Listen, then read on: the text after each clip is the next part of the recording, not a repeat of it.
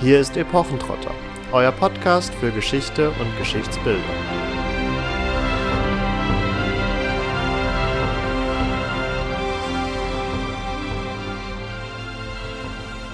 Prächtige und kostspielige Spiele gab es häufig, und zwar nicht nur im Amphitheater, sondern auch im Zirkus, wo er außer den üblichen Rennen der Zwei- und Viergespanne auch zwei Gefechte veranstaltete. Das eine zwischen Reitern, das andere zwischen Fußtruppen. Im Amphitheater ließ er auch ein Seetreffen aufführen. Jagden und Gladiatorenkämpfe gab es sogar nachts, bei Fackelschein. Und zwar nicht nur zwischen Männern, sondern auch zwischen Frauen. Außerdem hatte er die Spiele der Questoren, die seit langer Zeit in Vergessenheit geraten waren, wieder eingeführt und besuchte sie regelmäßig. Bei diesen erlaubte er es dem Volke, zwei Fechterpaare aus der kaiserlichen Truppe zu erbitten, die er zum Abschluss mit höfischem Prunk in die Arena treten ließ. Damit hallo und herzlich willkommen zu einer weiteren Episode von Epochentrotter. Heute werden wir uns, wie das Eingangszitat schon ein wenig verraten hat, in die römische Antike begeben. Konkreter geht es um die Geschehnisse im Amphitheater und auch im Zirkus, wie wir gehört haben.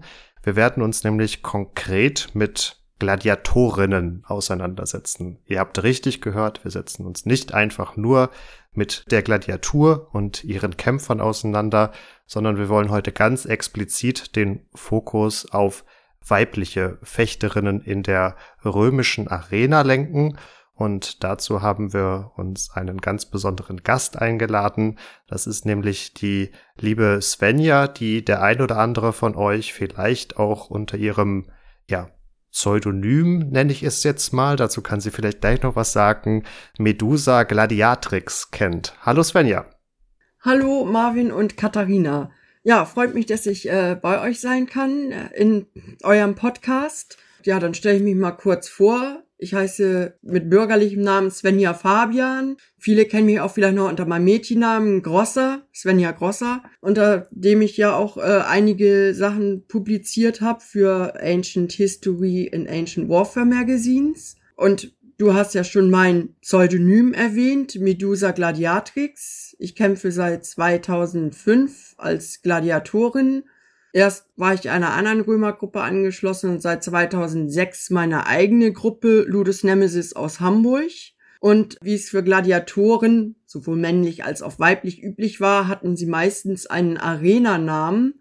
Ja, in der Antike weiß ich jetzt nicht, ob der den vom Lannister gegeben wurde oder ob sie sich ihn selber ausgesucht haben. Ich habe mir damals meinen selber ausgesucht, mich damals aber schon daran orientiert, so ein bisschen nach welchen Kriterien haben römische Gladiatoren diese Namen gehabt. Es war oftmals was aus der griechischen Mythologie und da habe ich dann Medusa genommen. Ich habe natürlich erst als Frau auch an die Amazonenkönigin Penthesilea gedacht, aber der Name ist viel zu lang. Und wenn man es, soweit ich weiß, richtig ausspricht, dann auch das TH da rein. Das wäre viel zu umständlich. Das kann man auch schlecht rufen, wenn man einen anfeuern will und dann kommt womöglich sowas raus wie Penny oder sowas. Nee.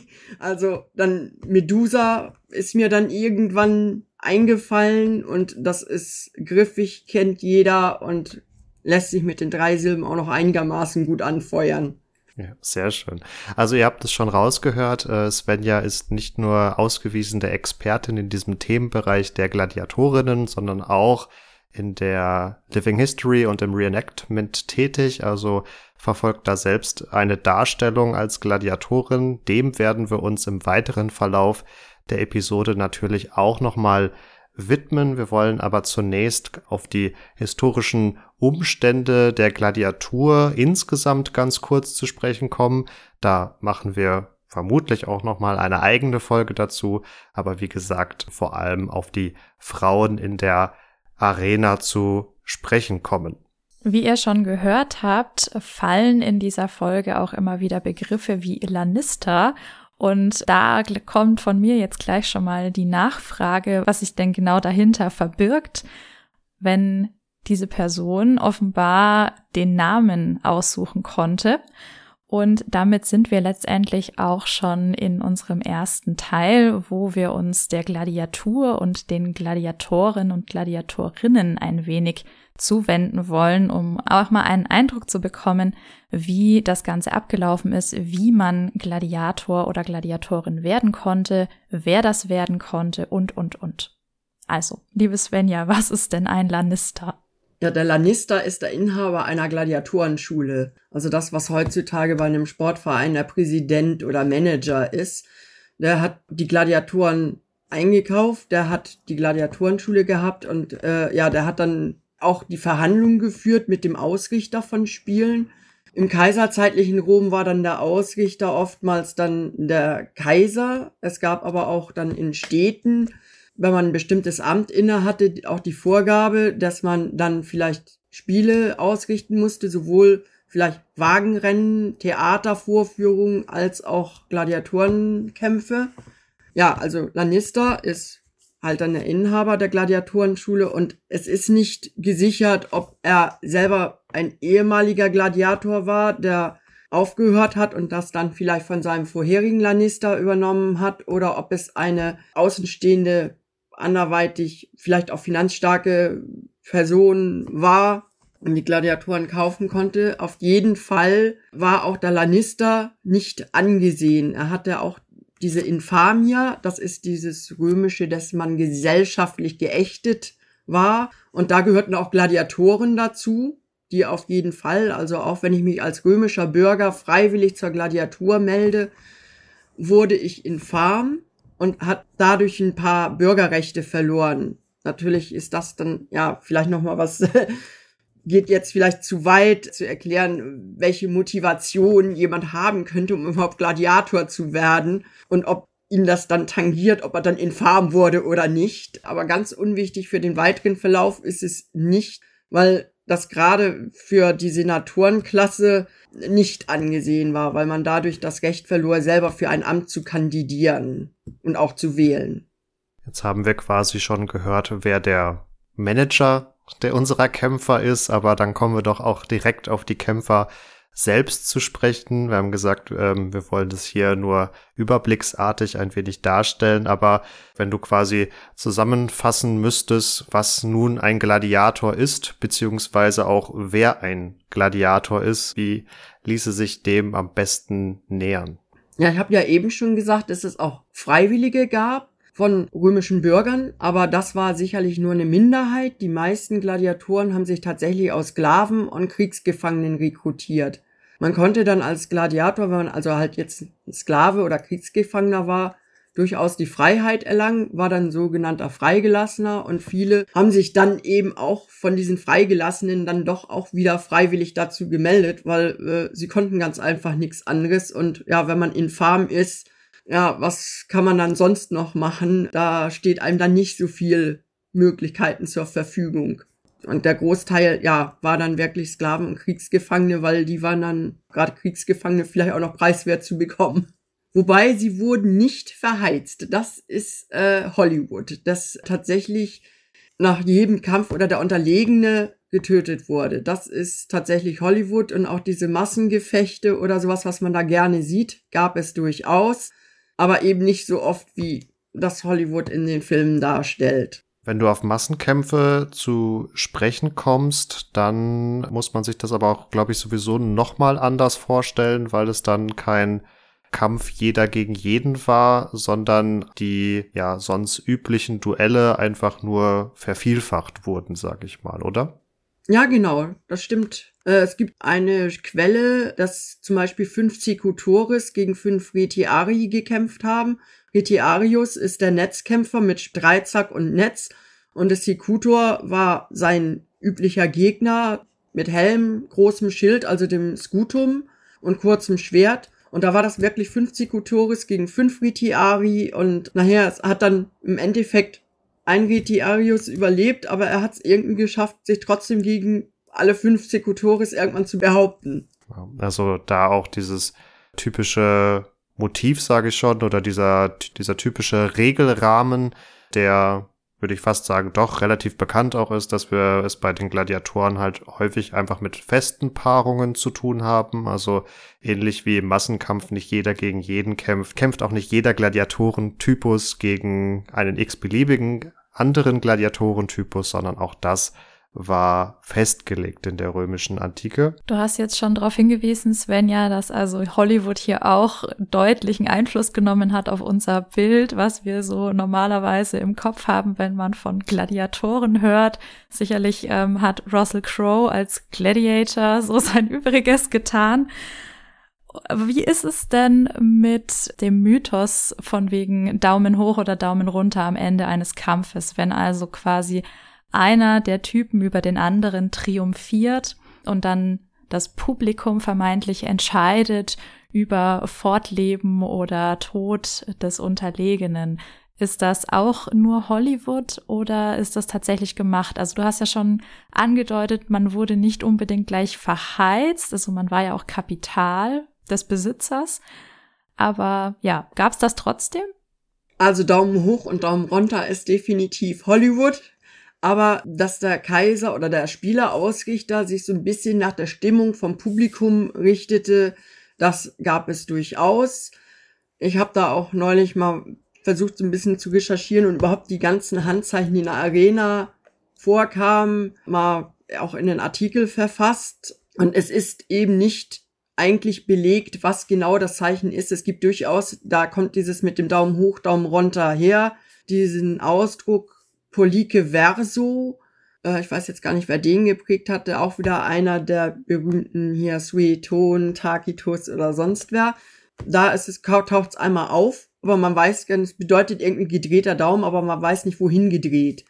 Und wenn man sich Abbildungen anguckt, gibt es verschiedene Sachen. Das Zeichen, was der Gladiator gibt, wenn er aufgibt, aber auch das Zeichen, was dann der Spielerausrichter gibt. Und das ist definitiv nicht Daumen hoch, Daumen runter. Das ist tatsächlich eine Hollywood-Erfindung und das kann es auch nicht gewesen sein, wenn man sich vorstellt, man steht im Fußballstadion, was große Kapazität hat, 50.000 Zuschauer und man steht am Anstoßpunkt und macht da irgendwas mit seiner Hand.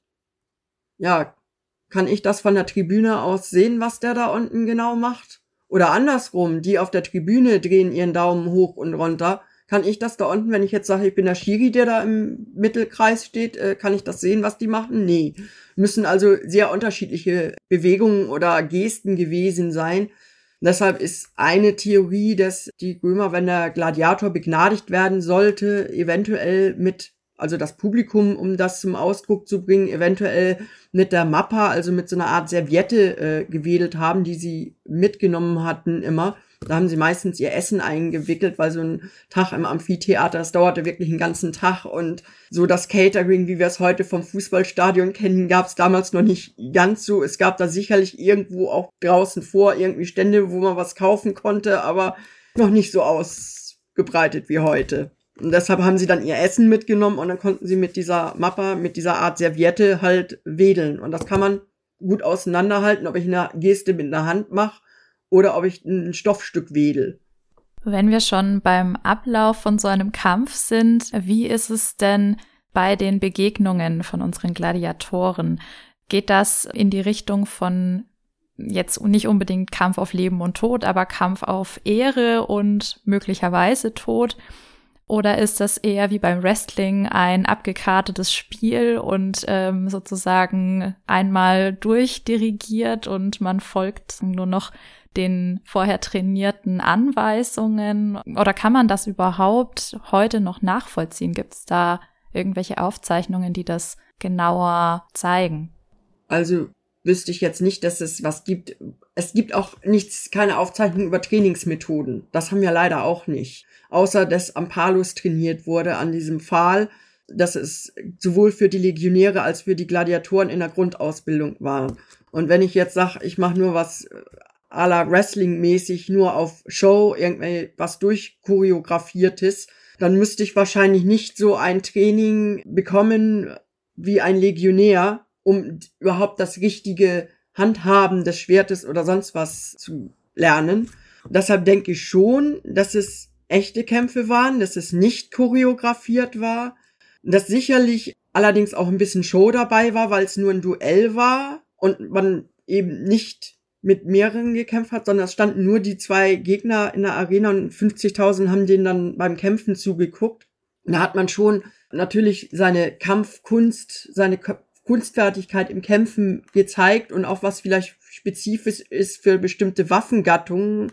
Aber es war nicht durchchoreografiert und man wusste auch vorher nicht, wer jetzt gewinnt oder nicht. Man konnte auch auf Gladiatoren wetten. Das war auch üblich. Und diese verschiedenen Gattungen, die sind eben auch auf diese bestimmte Art und Weise so zusammengestellt worden, dass keiner einen besonderen Vorteil hatte und der andere nur einen Nachteil, so dass immer nur der eine Typ gewinnt und der andere das gar nicht schafft, dagegen zu gewinnen, sondern es sollte immer trotzdem ausgewogen sein. Und am beliebtesten waren deshalb auch Kämpfe, die sehr unterschiedliche Paarungen zeigten, so wie jetzt den Netzkämpfer, der auch noch ohne Helm gekämpft hat, der einzige Gladiator übrigens, alle anderen hatten immer einen Helm auf. Und der doch sehr schwer gerüstete und auch etwas schwerfälligere Sikutor. Ja, also gerade diese komplett gegensätzlichen Paarungen, die waren sehr beliebt. Ja, super. Da konnten wir ja schon mal einen guten Eindruck gewinnen, wie das so in der Arena ablief und dass es tatsächlich auch auf Leben und Tod gehen konnte, wenn auch nicht immer. Doch wir wollen jetzt nun den Schwenk machen hin zu den Gladiatorinnen. Und hier haben wir natürlich, und da bist du Sven ja auch gerade schon so ein bisschen andeutungsvoll drauf eingegangen, es mit einigen Textstellen auch zu tun, die das beschreiben. Und wir hatten ein entsprechendes Eingangszitat, wo das auch auftaucht. Also insofern auch eine für Historiker passende Quellenlage. Aber zunächst wollen wir uns äh, einem bildlichen Werk nähern, was vielleicht dem einen oder anderen aus der Hörerschaft schon bekannt ist, weil es doch auch, ich sag mal, in der ein oder anderen Doku oder ähnlichem schon mal aufgetaucht ist. Das ist nämlich ein Relief aus Halikarnassos, was heute im British Museum in London zu finden ist. Und von diesem Relief wird gesagt, dass darauf zwei Gladiatorinnen abgebildet sind. Also wir haben hier so gesehen ein bildliches Indiz, einen bildlichen Beweis dafür, dass auch Frauen in der Arena gekämpft haben. Aber Svenja, führ du uns gerne einmal mit deiner Expertise durch dieses Relief. Was sehen wir und woran ist auch zu erkennen, dass das jetzt hier ein möglicherweise realer Kampf ist und nicht einfach nur eine äh, mythologische Abbildung. Also du hattest ja, warst auch auf die Amazonen schon eingegangen. Da gibt es natürlich dann auch entsprechende Darstellungen. Also warum handelt es sich vermutlich um reale Frauen? Ja, einmal kurz das Relief beschreiben. Das ist 65,6 Zentimeter hoch und 77,5 Zentimeter breit und zeigt zwei Kämpferinnen, die sich gegenüberstehen in diesem Fall sind sie beide gleich ausgerüstet. Es ist deutlich zu erkennen, mittelgroßer Schild. Der ist etwas kleiner als das Gutum, aber immer noch etwas größer als der Schild vom Traker. Und sie sind beide eben identisch ausgerüstet, haben ein kurzes Schwert dazu und man kann bei beiden auch erkennen, dass sie eine am linken Bein, also am, auf der Schildseite, eine Beinschiene tragen, die übers Knie rübergeht, um die Deckung ein bisschen auszugleichen mit dem kleineren Schild, äh, ist dann die Beinschiene etwas höher, weil das Schildbein steht immer vorne und so stehen sie sich auch beide gegenüber. Woran man erkennen kann, ja, einerseits erstmal, dass es Frauen sind. Sie sind unbehelmt dargestellt, zumindest bei der linken Figur kann man es sehen, weil bei der rechten fehlt leider der Kopf da sieht man auch, dass die ja irgendwie so eine Frisur hat, wie so ein Zopf, der so ge ein geflochtener Zopf, der einmal um den Kopf gewickelt ist.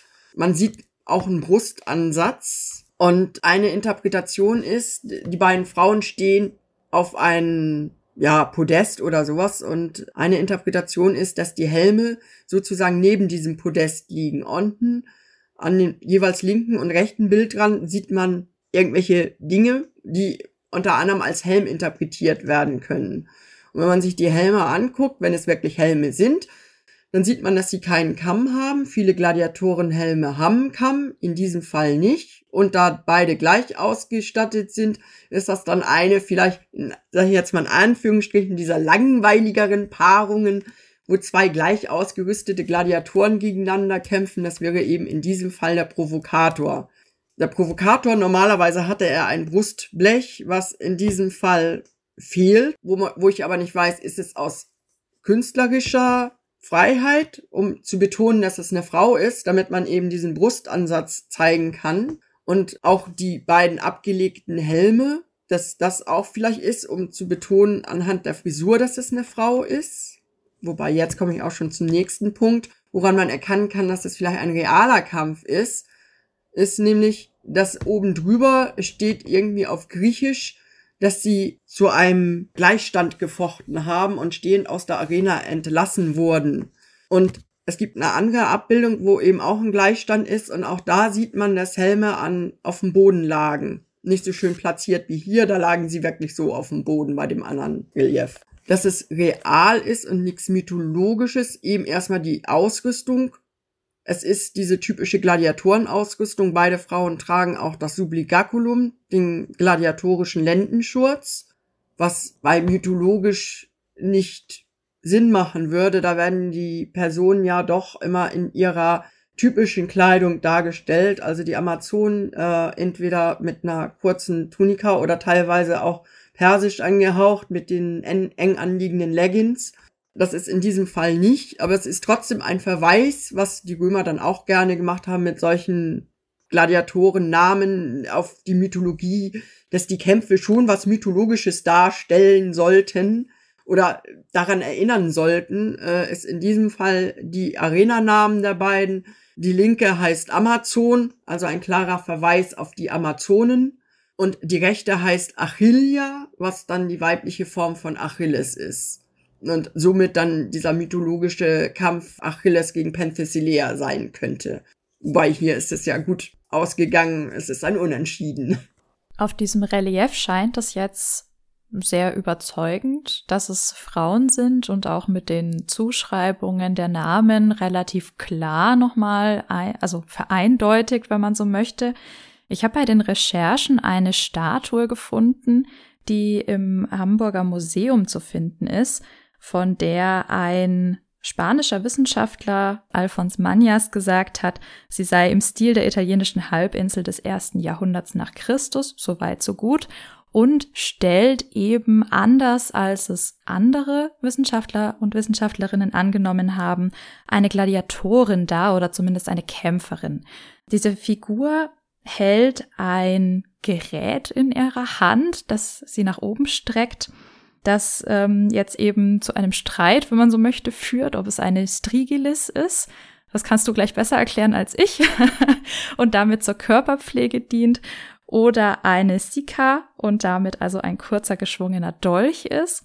Manjas hat sich dafür entschieden, dass es also dieser kurze Dolch sein soll und hat auch auf die Barbusigkeit dieser Statue Bezug genommen und sagt dazu, dass das ja relativ normal gewesen sei, dass Gladiatoren eben oberkörperfrei gewesen wären. Insofern sieht er da offensichtlich keine Veranlassung, dass da bei Frauen ein Unterschied gemacht worden wäre und ähm, sagt auch noch, dass ja vor dem hauptsächlich männlichen Publikum das natürlich auch noch ganz gut angekommen wäre, wenn Frauen denn dann auch ja ihre Brüste gezeigt hätten. Vielleicht klären wir erstmal, was eine Strigilis ist.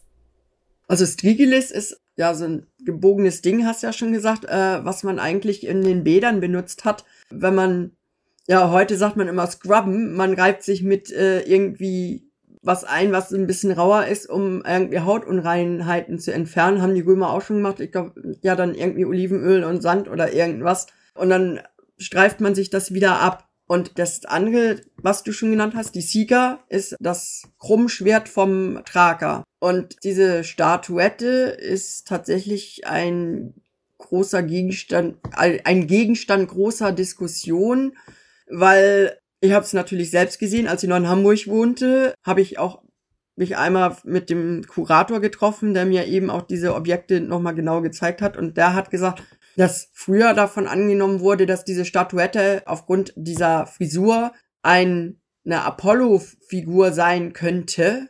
Und die Brust, die da zu sehen ist, könnte auch ein männlicher Brustansatz sein. Wobei man natürlich immer sieht, dass allgemein im Römischen bei Frauenfiguren auch sowieso eigentlich immer kleine Brüste waren. Also sowas, was heute ist, je größer, desto besser.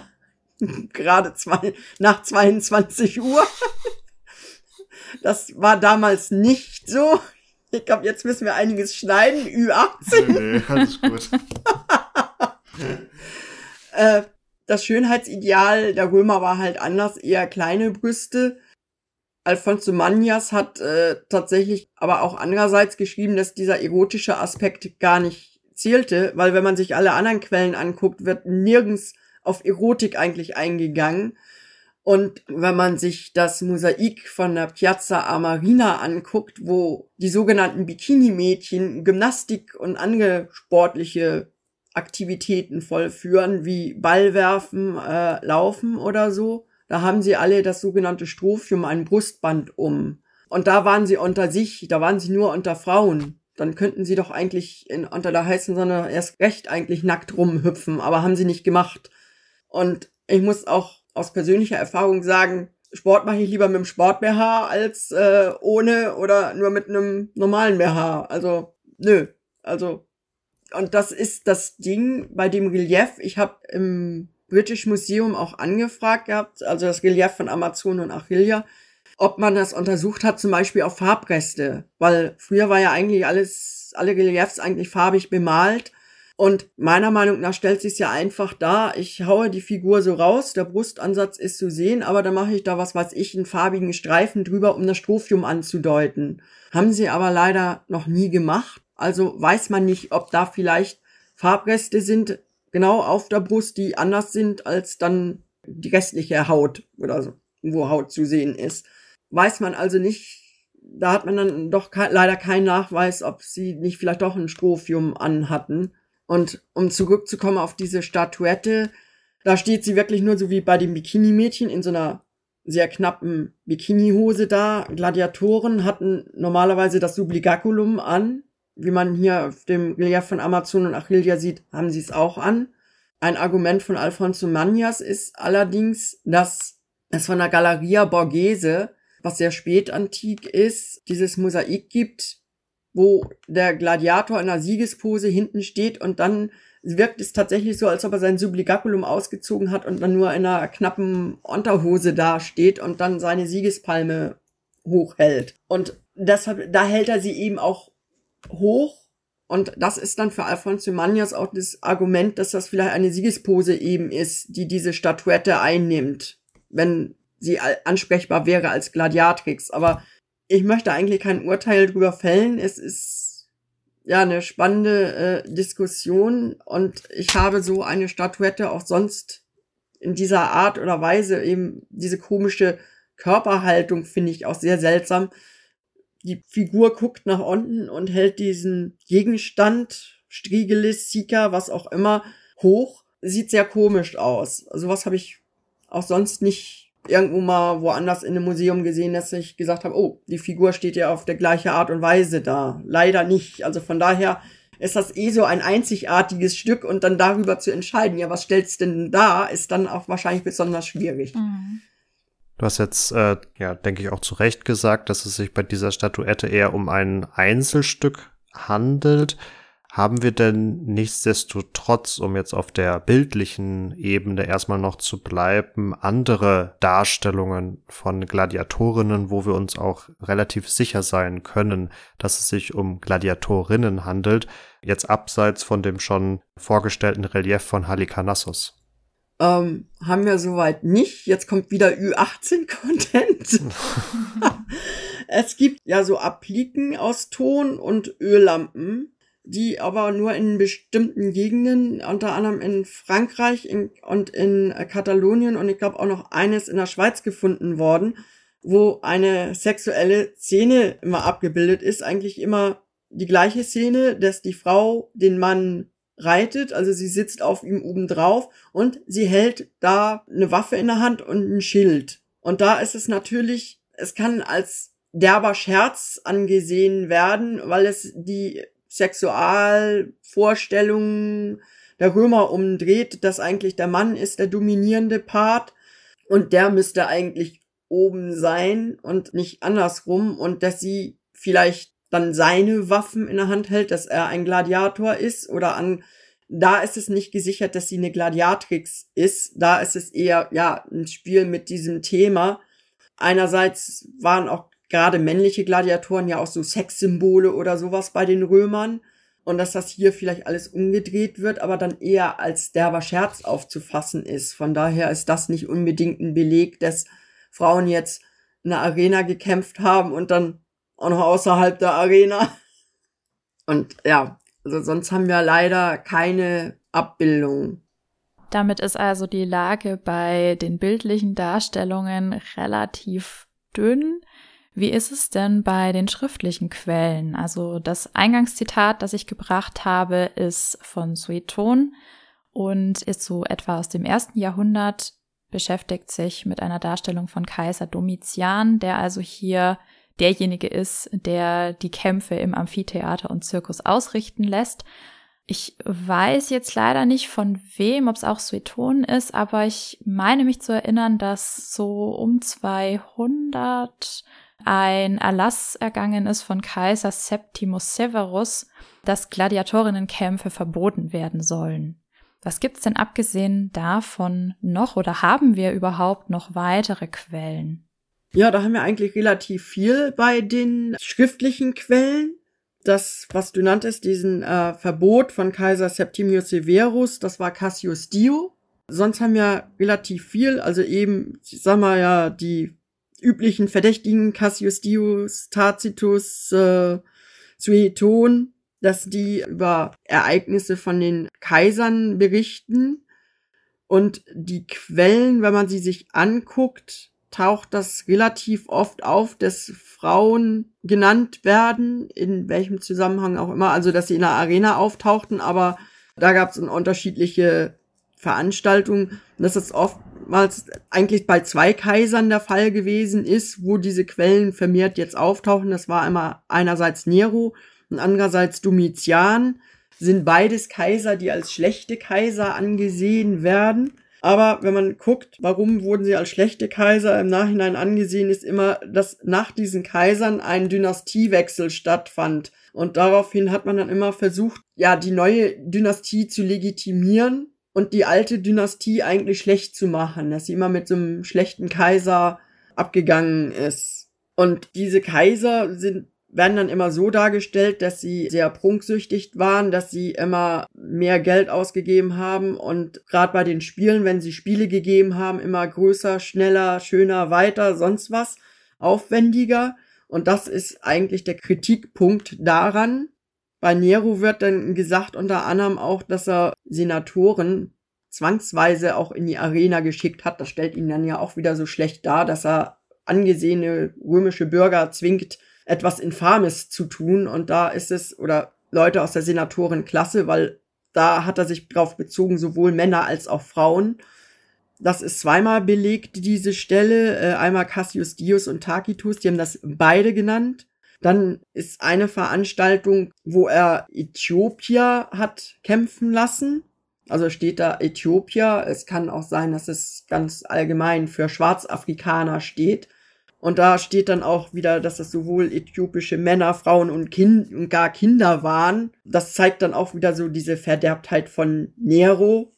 Und komischerweise bei der Einweihung vom Kolosseum wissen wir nur von einer Tierkämpferin, aber nicht von einer Gladiatorin oder dass Gladiatorinnen da auftauchten. Ja, Domitian ist dann der zweite Kaiser, wo ja auch dein Eingangszitat herkommt wie du da auch schön geschrieben hast, er ließ Gladiatorenkämpfe auch nachts ausrichten. Das war ja dann auch mal wieder irgendwas Besonderes, nachts bei Fackelschein. Also hat er dem auch wieder irgendwas Besonderes dazugefügt und dann hat er da auch bei Fackelschein dann Frauen kämpfen lassen und auch Zwerge. Aber das waren auch zwei unterschiedliche Programmpunkte alte Übersetzungen, gerade von dieser Cassius Dio-Stelle, die diese Zwerge und die Frauen erwähnt, ist, dass die Zwerge gegen die Frauen gekämpft haben. Aber das ist ein Übersetzungsfehler. Das heißt, Zwerge gegen Zwerge und Frauen gegen Frauen. Wahrscheinlich bin ich jetzt auch nicht politisch korrekt, wenn ich Zwerge sag, aber das steht an der Übersetzung. Heute müsste man eigentlich kleinwüchsige Menschen sagen. Und das ist jetzt bei den schlechten Kaisern. Wir haben aber tatsächlich auch andere Quellen, Schriftquellen. Die erste ist eigentlich die einen Bezug darauf nimmt, wo Frauen vielleicht das erste Mal erwähnt werden, dass Frauen als Gladiatorinnen kämpfen müssen. Und zwar ist das eigentlich eine Quelle aus dem dritten Jahrhundert nach Christus von Athenaios. Der hat aber Quellen von anderen Geschichtsschreibern gesammelt und ein Werk gemacht, in dem er die ja, Besonderheiten hat er eigentlich gesammelt, was vorherige, frühere Geschichtsschreiber mal an besonderen Anekdoten aufgeschrieben haben. Die hat er gesammelt und dann in einem Werk das Gastmahl der Gelehrten zusammengefasst und hat die sozusagen fiktiv miteinander äh, sprechen lassen über diese seltsamen Anekdoten. Und da zitiert er eine Anekdote von einem Nikolaus von Damaskus, die aus dem ersten Jahrhundert vor, also noch in, zur Zeit der Römischen Republik, also ausgehende Römische Republik stattgefunden haben soll, wo ein Römer in einem Testament verfasst hat, dass seine hübschesten Sklavinnen dann ihm zu Ehren kämpfen sollen. Das zeigt einerseits auch den Ursprung der Gladiatorenspiele, dass Gladiatoren zu Ehren der Toten gekämpft haben. So fing es nämlich an, dass sie bei Begräbnisfeierlichkeiten Kriegsgefangene haben kämpfen lassen und da war es tatsächlich so bei den Kriegsgefangenen noch ganz am Anfang, dass der Unterlegene sterben musste. Ja, das ist eine sehr späte Quelle, die sich aber auf eine sehr frühe Quelle bezieht und diese sehr frühe Quelle dann sozusagen tatsächlich die erste ist. Dann haben wir aber auch noch einen juristischen, ja, eine juristische Quelle, in dem drinne steht, ein Gesetz erlassen wurde, dass es Senatoren und deren Nachkommen, sowohl männlich als auch weiblich, äh, nicht erlaubt ist, gegen Geld als Gladiator zu kämpfen, weil wenn sie das gegen Geld machen, dann kommt diese Infamia in Kraft. Wenn sie es nur so für sich zum Spaß machen oder als Gladiator trainieren, alles gut. Aber sobald sie öffentlich auftreten gegen Geld, sind sie infam und das ist verboten. Und da ist das, sind Altersbeschränkungen dabei, äh, komischerweise auch noch. Also für Senatoren ist es generell verboten und für andere Römer gibt es Altersbeschränkungen. Ja, dass dann Frauen nicht unter dem Alter und Männer nicht unter dem Alter. Ich glaube, Frauen nicht unter 20 Jahren und Männer nicht unter 22 oder andersrum. Ich weiß es im Moment nicht genau, müsste ich nochmal wieder nachlesen aber es ist explizit erwähnt. Da sind auch Frauen explizit erwähnt. Und man würde sie ja nicht explizit erwähnen, wenn sie nicht irgendwie, wenn es nicht vorgekommen wäre, dass sie auch kämpfen. Damit sind wir schon sehr schön bei einem weiteren Punkt. Wie war denn die Sicht auf die Kämpferinnen? Also, wie war denn so das Bild, die Wahrnehmung von diesen Frauen in der römischen Gesellschaft? Haben wir dazu irgendwelche Anhaltspunkte? Waren die dann besonders gut oder besonders schlecht angesehen? Waren die genauso infam oder gab es da Abstufungen? Also da haben wir eigentlich gar nichts drüber. Wir könnten jetzt uns ja die Satiren von Juvenal angucken. Aber der, äh, gerade die sechste Satire, da zieht er ja generell über die Frauen ab und betont sehr stark deren Laster, die sie haben. Und es ist alles sehr überspitzt natürlich dargestellt, was er macht. Es gibt eigentlich zwei Satiren, die für das Thema Gladiatorinnen wichtig sind. Das eine ist, da sagt er, dass eine Senatorenfrau gegen den Palus trainiert und er macht sie lächerlich, dass sie das nicht kann und sonst was. Und er stuft auch die Beschreibung immer weiter ab. Er sagt erst Femina, was eine Dame ist, und dann Mulier und dann danach sogar noch äh, Puella. Also äh, sie kommt von der Dame zur Frau oder Weib zum Mädchen. So stuft er sie in dieser Satire ab, weil sie eben unbedingt als Gladiatorin wahrgenommen werden will und da so hart für trainiert. Das ist die eine Satire. Und die andere ist, dass eine reiche Senatorengattin mit einem nicht so sehr ansehnlich aussehenden Gladiator durchbrennt und ihren Mann in Rom sitzen lässt. Und äh, Juvenal hat das circa 115 nach Christus geschrieben, also müsst ihr jetzt gucken, welcher Kaiser es genau war, Hadrian oder Trajan, einer der beiden. Also äh, weit nach den schlechten Kaisern, aber ich denke, er kritisierte damit immer noch so diese Moral, die 20 Jahre vorher unter Domitian geherrscht hatte.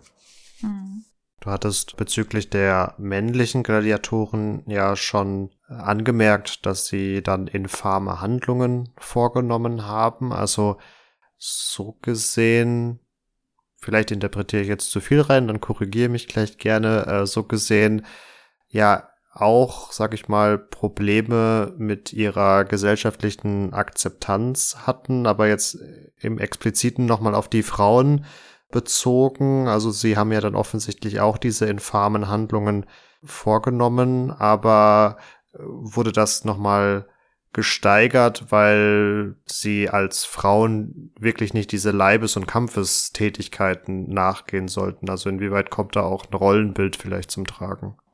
Ja, ist schwer ja zu sagen. Also, wie gesagt, bei Senatoren oder aus der Senatorenklasse wurde es ja generell kritisiert, aber da ging es gar nicht. Ja, außer Juvenal, der hat das Rollenbild natürlich kritisiert, dass eine Frau sowas nicht machen sollte.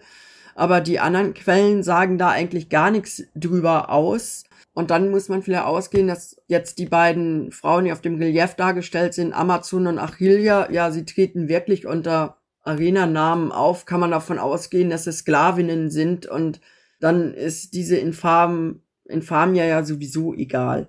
Also bei Sklaven macht das eh nix und es gibt auch keine Quelle, die dazu sagt, äh, die das kritisieren oder gut finden, dass Frauen in der Arena gekämpft haben, weil es eben dem eigentlichen Rollenbild nicht entsprach. Man kannte ja aber logischerweise die Amazonen und man hatte aber auch im römischen Pantheon Göttinnen, die auch sehr streitbar daherkamen. Man denke nur an Minerva und Diana, die Göttin der Jagd. Also da hat man schon mal zwei Göttinnen, die eigentlich relativ streitbar auch sein konnten.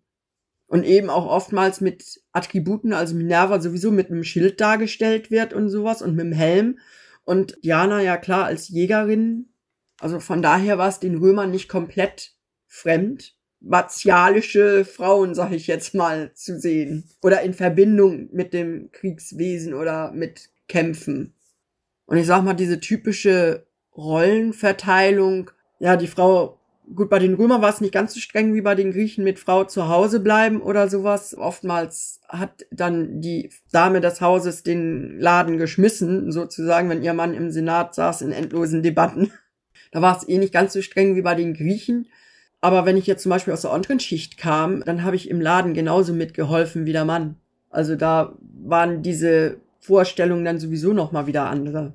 Und diese ganzen Quellen, die wir eigentlich haben, die beziehen sich eigentlich immer auf die Oberschicht. Sie schreiben nie über die Unterschicht. Deshalb ist für Unterschicht kann man eigentlich nur heutzutage ja gucken, was man archäologisch ergraben kann, weil die Quellen schweigen sich über den Otto Normalverbraucher aus was ja gerade für die Gladiatoren jetzt eigentlich das Spannende gewesen wäre. Aber gut, äh, so, so sei es dann.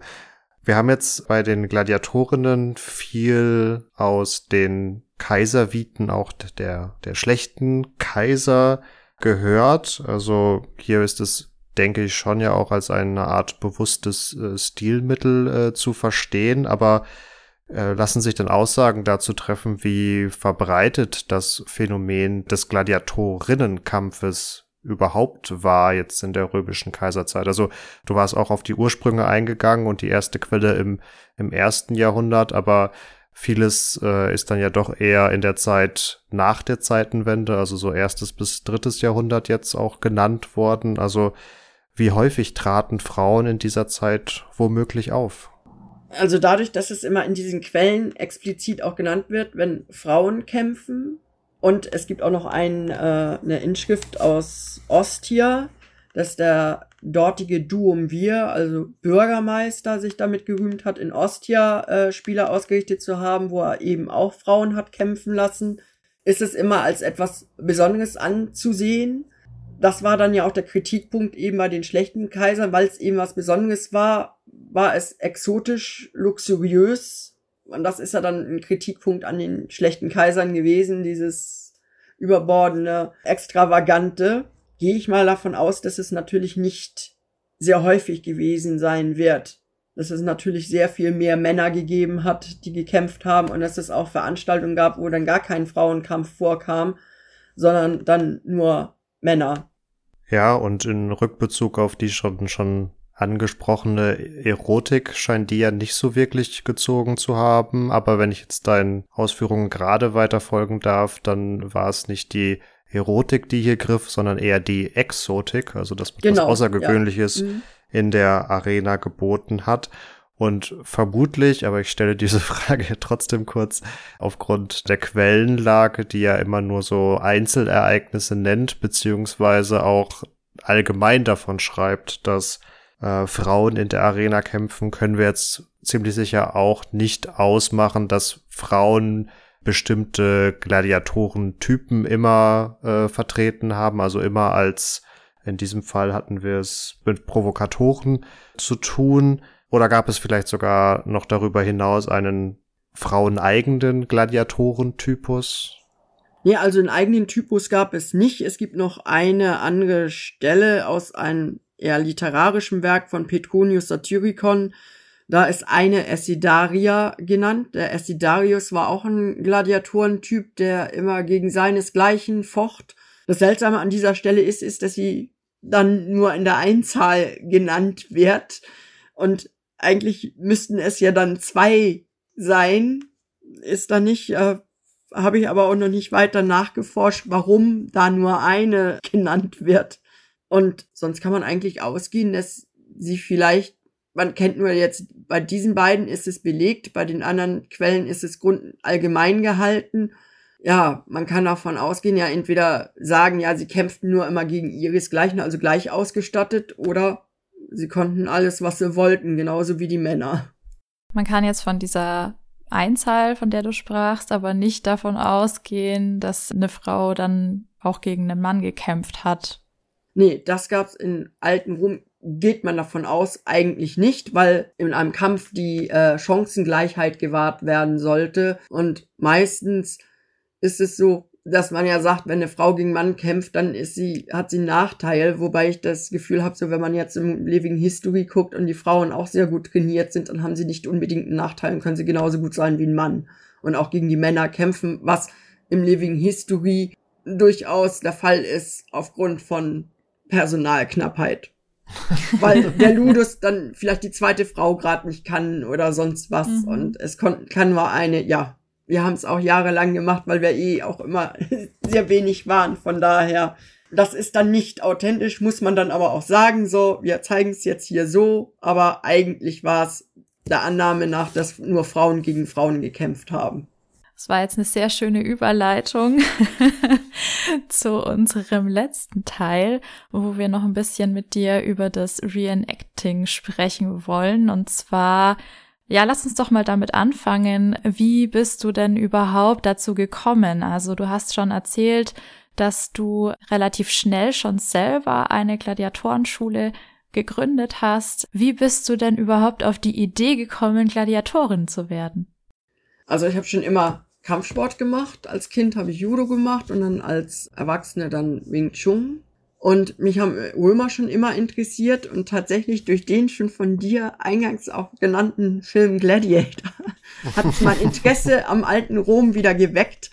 So unauthentisch dieser Film ist, das ist doch eigentlich was Positives, was er gemacht hat, dass er, glaube ich, viele Leute für Rom begeistern konnte und ich mir auch vorstellen kann, dass viele dadurch ähnlich wie ich dann doch mehr Rom erfahren wollten und wissen wollten. Und dann habe ich erst bei einer anderen Gruppe mitgemacht, aber da stimmte die Chemie nicht so und deshalb habe ich dann relativ schnell meine eigene Gruppe gegründet und das ist, da ich aus Hamburg komme und da damals oben ja noch in Hamburg gewohnt habe, da nicht so einfach dann natürlich Leute zu finden, weil da die Römer einfach viel weniger präsent sind, als wo ich jetzt wohne in der Gegend. Also hier ist wohnen gleich hinter Aachen in den Niederlanden, da, das ist absolut römisches Gebiet.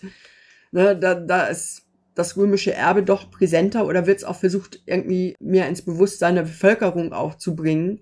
Und oben in Hamburg, nee, da nicht. Also ist es da etwas schwieriger, dann Leute zu finden. Aber klar, große Stadt, es gibt nichts, was es nicht gibt. Und so hat man dann da auch mal ein paar Leute gefunden. Aber eben immer mit einer relativ dünnen Personaldecke und deshalb dann die Sachen, dass man gerade am Anfang war ich auch die einzige Frau, äh, bis wir dann doch dann noch paar andere weibliche Mitglieder gekriegt haben. Zeitweise wurden wir dann als der Weiberludus äh, beschimpft, weil wir dann mehr Frauen als Männer hatten. Ja, okay, ist ganz so schlimm war es nicht, aber für, wirklich fast 50-50.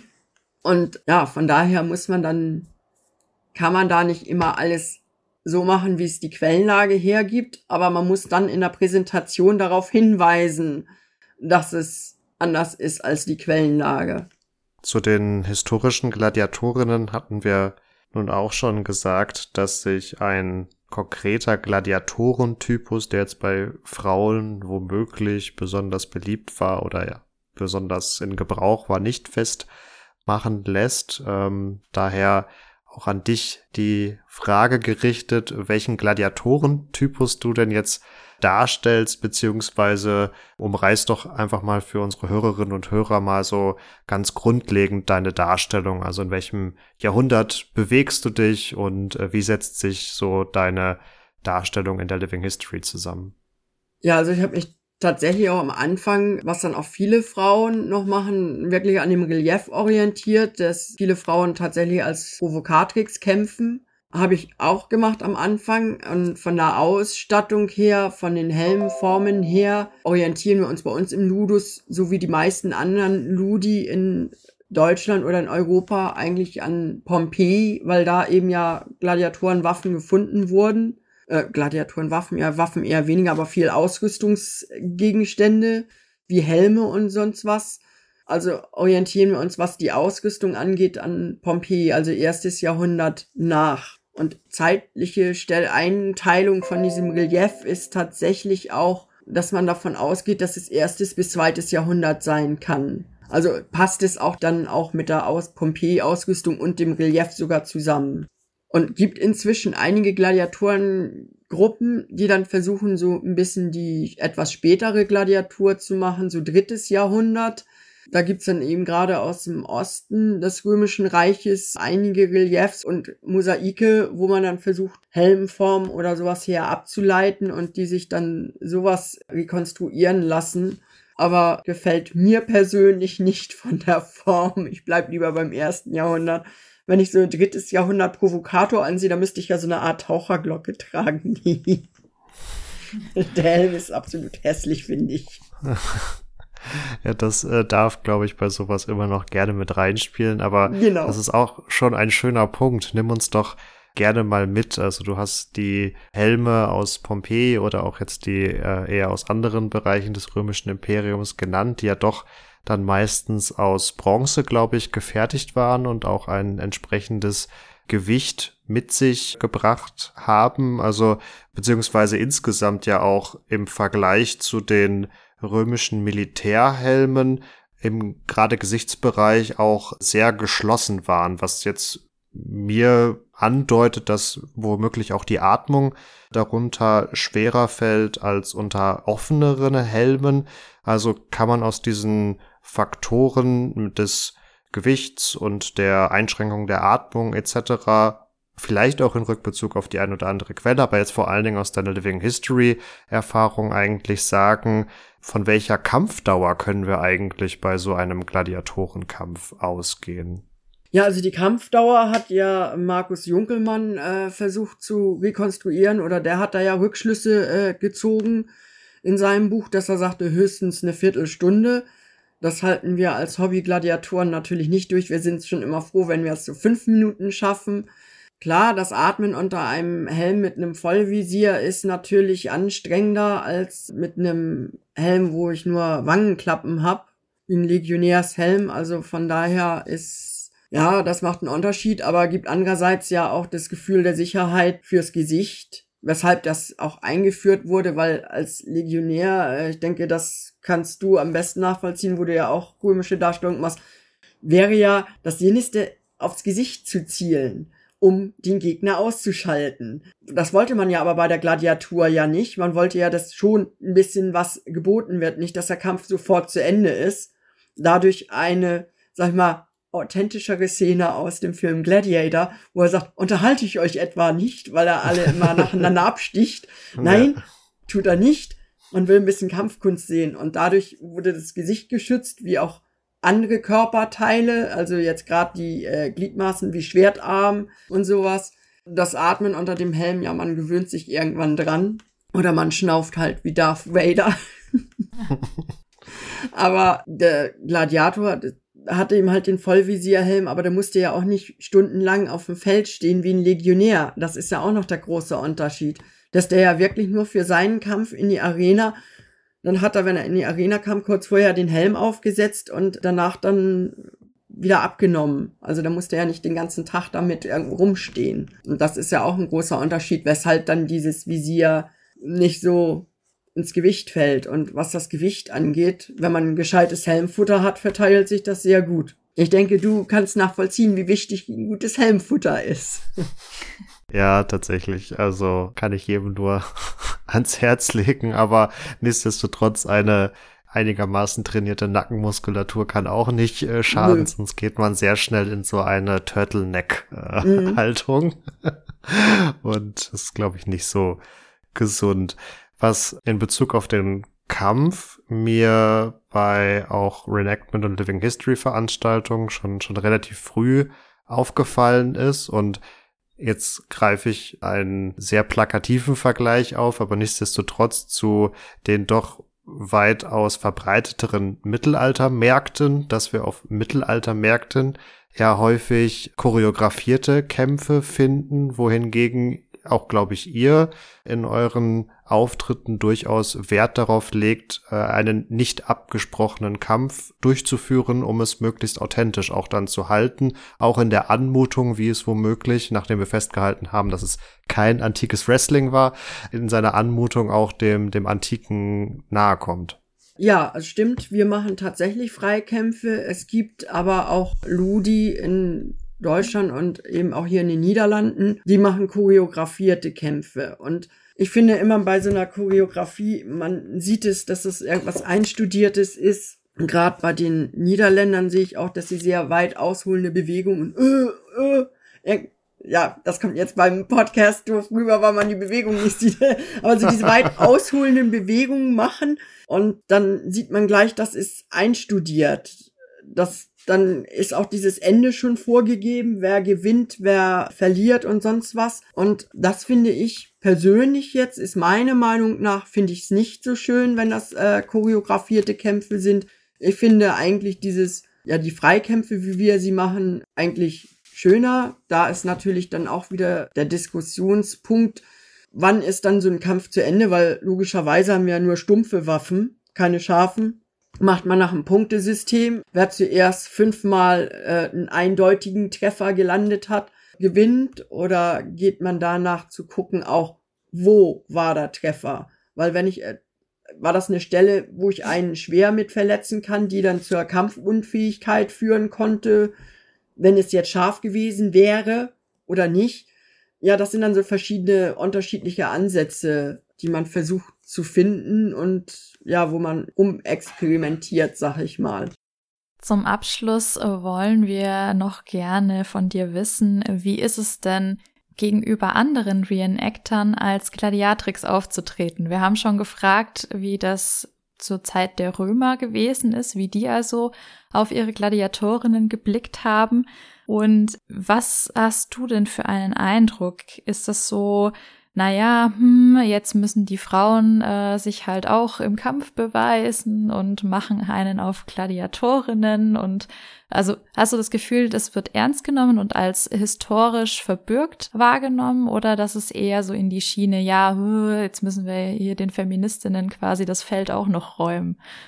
Also ich mache es ja jetzt, äh, wenn ich jetzt richtig rechnen kann, seit 2005, dann sind das jetzt bald fast 18 Jahre da hat sich das tatsächlich geändert. Als ich damit angefangen habe, bin ich nicht, ja, was heißt nicht für voll genommen worden, aber da hat man dann tatsächlich gesagt, ja, ich mache was, was, das gab's doch gar nicht. Da waren sich tatsächlich viele Reenactor-Kollegen oder so dieser Quellenlage gar nicht bewusst und haben dann immer gesagt, ja, gab's nicht. Und das hat sich tatsächlich geändert. Inzwischen ist es bekannt, dass es das gab, also zumindest unter den Reenactors wenn wir unsere Vorführung haben, macht unser Erklärbär das auch immer ganz gut. Dann fragt er tatsächlich, nachdem er, nachdem der Frauenkampf war, oftmals ja, ob das Publikum denn meint, ob es das gegeben hat oder nicht. Und da sind dann natürlich tatsächlich immer noch sehr viele, die dann denken, nee, gab's gar nicht. Aber wenn man dann erzählt, doch, hat es doch gegeben, dann gucken sie alle erstmal erstaunt. Wobei ich da, glaube ich, auch insgesamt eine äh, Lanze brechen möchte. Ähm, ich glaube, im 21. Jahrhundert äh, darf sich sowieso auch jede Person auswählen, welche Darstellung sie machen möchte. Also beispielsweise bei uns im Verein ist auch eine Frau, die einen männlichen Legionär darstellt. Wenn sie einen männlichen Legionär darstellen möchte, dann soll sie das bitte tun. Ähm, ich glaube, in der Szene gelten dann einfach andere Gesetze, die dann vor allen Dingen die Authentizität der Ausrüstung betreffen. Also so, solange das äh, gegeben ist, können wir uns, glaube ich, alle damit anfreunden, beziehungsweise davon auch nur profitieren, wenn da noch andere Blickwinkel mit reinkommen.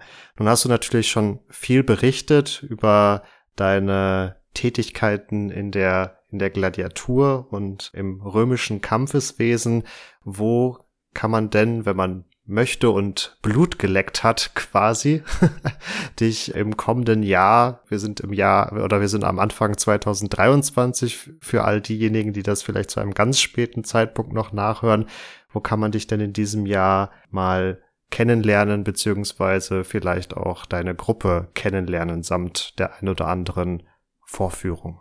Also wir haben über Himmelfahrt ein kleines Trainingslager im Archäologischen Freilichtmuseum Erlinghausen zusammen noch mit zwei anderen Gruppen, mit den Gladiatoren aus Berlin und mit den Gladiatoren, wo ich jetzt mit trainiere aus Neuss. Und dann haben wir auch noch, gibt's noch ein internationales Gladiatorentreffen auf der Saalburg, was ein Leiter einer Gruppe äh, organisiert dieses Jahr. Seine Gruppe, die macht überwiegend Choreografie, aber da kommen dann viele Gladiatorengruppen aus der ganzen Welt zusammen und dann will man sich halt aus oder aus ganz Europa. Also von woanders haben wir bisher noch nie welche gehabt. Und dann kann man sich austauschen, ja, eben über diese verschiedenen Ansätze, wie man den Gladiator im Living History darstellen will oder auf Museumsfesten oder sonst was präsentieren will. Das ist auch immer ganz gut. Und ich werde dann wahrscheinlich hoffentlich auch wieder im Oktober hier in den Niederlanden in Elst auch bei so einem Eintages-Event mitmachen. Meine Gruppe ist noch, ich glaube, Juni oder, nee, Juli ist das, ähm, Opfermoor Vogtei.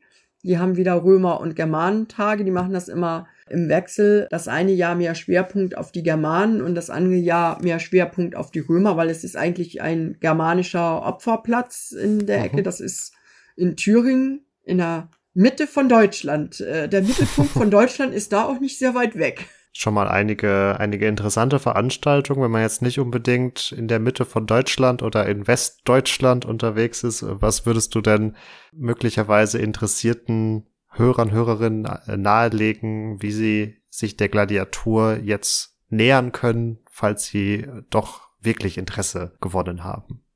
Ja, sich an eine der Gladiatorengruppen wenden. Also in Deutschland ist es, gibt's einige. Also da müsste man immer gucken, wo die Person jeweils herkommt und die können sich ja sonst bei euch melden. Ihr könnt es an mich weiterleiten und ich, ich suche dann die richtige Gruppe raus. Okay, ja gut, das können wir natürlich gerne so machen und das leitet uns auch eigentlich schon wunderbar dann wieder über zu unserem Endteil, denn nicht nur, wenn ihr Interesse habt, an der Gladiatur teilzunehmen oder euch da weiter mit zu beschäftigen, sondern natürlich auch, wenn ihr Feedback, Themenideen oder Kritik zu unseren Podcast-Folgen habt, dann könnt ihr uns natürlich ganz gerne schreiben, entweder eine E-Mail an kontakt.epochentrotter.de oder einfach über die gängigen Messenger-Dienste Facebook und Instagram. Da sind wir jeweils unter Epochentrotter zu finden, auch für weiteren historischen Content. Wenn ihr kein Social Media habt, ist das natürlich auch kein Problem. Da könnt ihr einfach auf unserer Webseite epochentrotter.de vorbeischauen. Und die Svenja findet ihr unter anderem auf Instagram unter dem Namen Medusa Gladiatrix. Das hatten wir ganz am Anfang ja schon erwähnt. Und wo kann man dich gegebenenfalls noch finden im World Wide Web? Ja, auf Facebook bin ich auch und ja. Okay, dann auch noch auf Facebook. Das verlinken wir natürlich auch jeweils gerne nochmal. Da habt ihr auch nochmal einen wunderbaren Einblick in die Reenactment Veranstaltungen und Tätigkeiten von Svenja. Also da sind wirklich sehr, sehr schöne Fotos auch mit dabei. Und dann bleibt mir eigentlich nur noch zu sagen, liebe Svenja, ganz herzlichen Dank, dass du heute mit dabei warst und uns einen Einblick in die Welt der Gladiatorinnen gegeben hast und ja, das Thema ist groß, wie wir festgestellt haben, also vielleicht dürfen wir dich an anderer Stelle ja nochmal wieder begrüßen. ja, hat mir Spaß gemacht und hat mich gefreut, dass ich dabei sein durfte. Auch von meiner Seite ganz herzlichen Dank und ich hoffe, es hat euch gefallen. Vor allen Dingen bleibt aber gesund in der kommenden Woche und schaltet gerne wieder ein. Bis dahin macht's gut. Ciao, ciao.